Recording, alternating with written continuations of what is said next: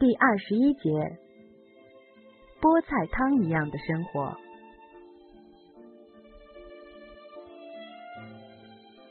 我在脑子里搜索我那点少得可怜的医学知识，我什么都不懂，甚至不知道淋巴是什么东西。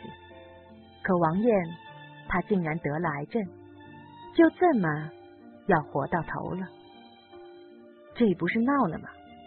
他才二十三岁多一点呢，我想说点什么，可我什么都说不出来。我站着，僵着，惊愕着，任由王艳握着我的手，把他手心上的冷汗一点一点传到我的手心。洗手间在哪？王艳忽然说。我没反应过来，错愕的望着他。他笑笑，又说了一遍：“洗手间在哪？”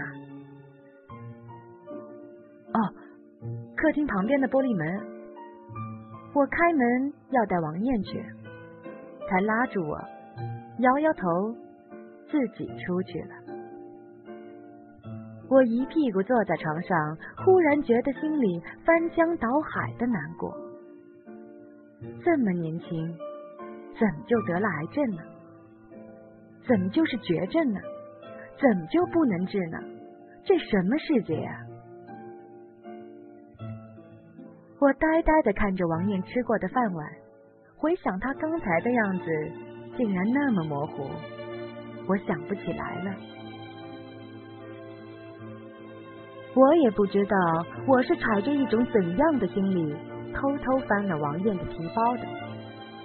也许是我潜意识里害怕，或是希望这件事儿是假的。我是不是特混？到了这时候还怀疑王艳？可我真希望这事儿是假的。那样，这么一个花一样的姑娘，总不用去死了。王艳的皮包里。有一张纸，那一角上是北京最有名的一家肿瘤医院的标志。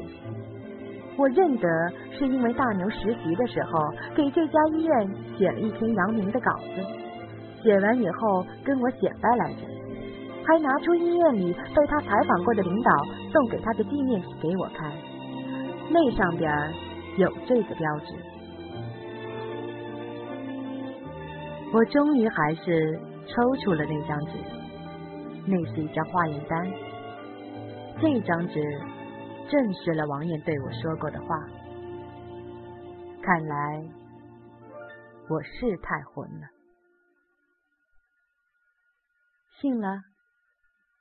王艳不知道什么时候出现在我身后，我一个机灵，手里的化验单掉在地上，我窘在原地。尴尬的要死，就好像一个小偷当场被人抓住，所有阴暗的心理都被揭穿了一样。而实际上，我的阴暗心理是一下子被王艳揭穿了。这时候，我是彻底明白了书上经常用的一个形容，恨不能找个地缝钻进去。原来。我在你心里是这么不值得相信的。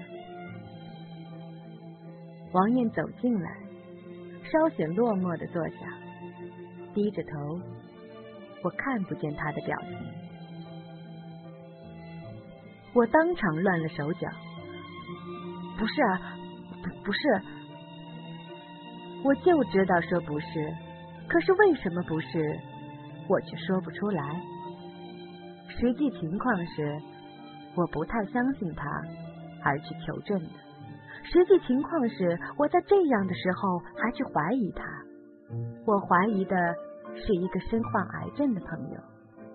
我真不是东西。我都说了，我最怕人家在我面前哭。最终我内疚的不得了的时候，我就更怕人家哭。王艳真哭了。我心里更加内疚了。他一边哭一边说：“金莹，我知道你恨我，我知道，你，你非恨我不可吗？这会儿，他抬起眼睛，妈呀，那是一双曾经美丽的眼睛，怎么都肿成这样了？刚才在厕所就哭过了。我这已经可不小，我知道我是真伤害他了。我要是能忍下心去恨一个得了癌症的，还曾经是我最好朋友的人，我他妈就是疯了。这时候我心里只有一件事儿，我得去找刘海波，我得让王艳见着刘海波，我得让他了了一个心愿，我不能让他到这个时候还找不着自己心爱的男人。那我要是原谅你了，不恨你了，你是不是就不哭了？我蹲下。使出全身解数去哄他，就好像宋乐天哄我似的。有时候我是觉着，我跟王艳在一块儿的时候，我像个男的，总得保护她；相反，她在任何时候都是个柔弱女子，总需要别人保护。王艳点点头，抹了一把眼泪：“你真不恨我？”我估摸着，我要是说我从来没恨过他，他也不能信。于是我说：“以前恨，但现在不了。这事要说不对，宋老天不对的地儿更多。你瞧，我连他都原谅了，还能不原谅你吗？”王艳那一双大眼立刻放出了光彩，吓得我差点坐地上。真的，我忽然有点害怕，说不出来为啥。我就觉得王艳眼睛里的光彩来得太快，太突然。我又在胡思乱想了，不能再想，再想我就真不是人了。真的，我没骗过你吧？王艳拉过我的手，破涕为笑。我总算没白来。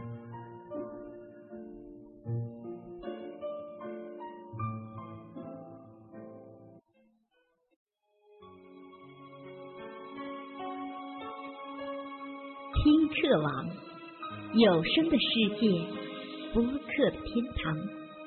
我的听课，你做主。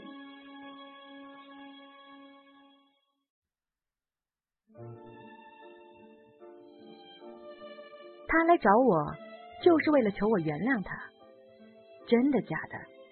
有点忒过了吧？我一直以为他大老远的跑这儿来，有什么大事呢？至少也是来找刘海波的呀。怎么就是来找我的呢？哦，对了，刘海波，他肯定是不好意思通过我找刘海波，他还以为我恨他呢。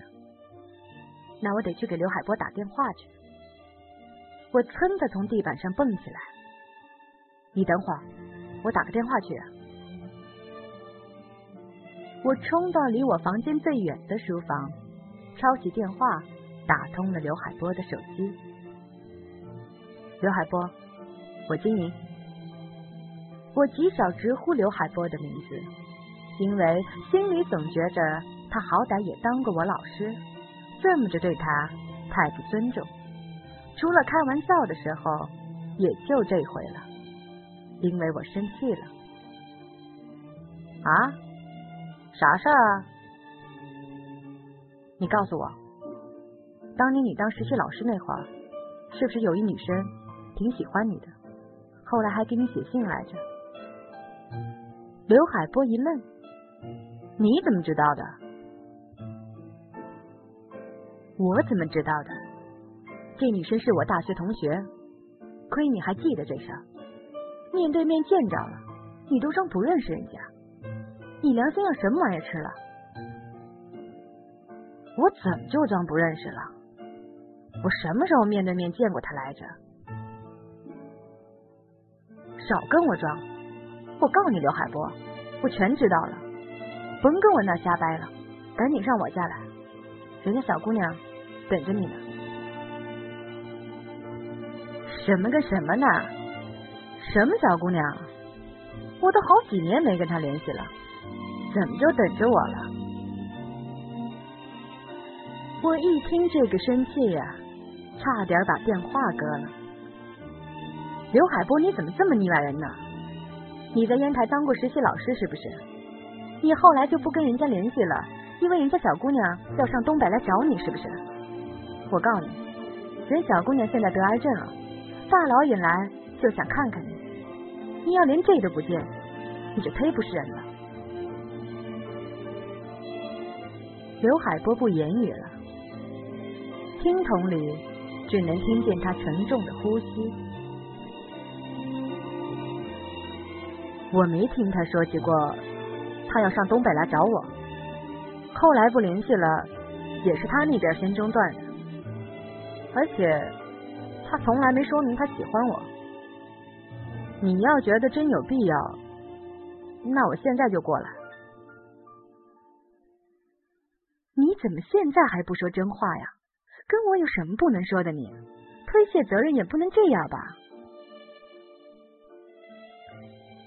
刘海波跟我急了，金宇，你说我认识你这么多年，什么时候没跟你说真话了？你把事弄清楚没有啊？就来骂我？你说我什么都行，就不能说我没良心？我怎么没良心了？我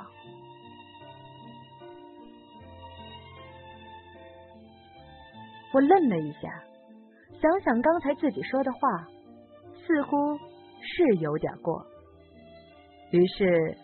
我换了一种口气，那你总认识王燕吧？王艳是不是你一宿舍的那个？对，你介绍给我的，我哪能不认识？不是你学生？哪跟哪？说什么呢你？我糊涂了，半天说不出话。刘海波那边真急了，冲着电话就开吼：“我发现你现在越来越没谱了。”我说：“你是不是最近受刺激太多了？什么事儿就往我头上扣，整得我跟陈世美似的。”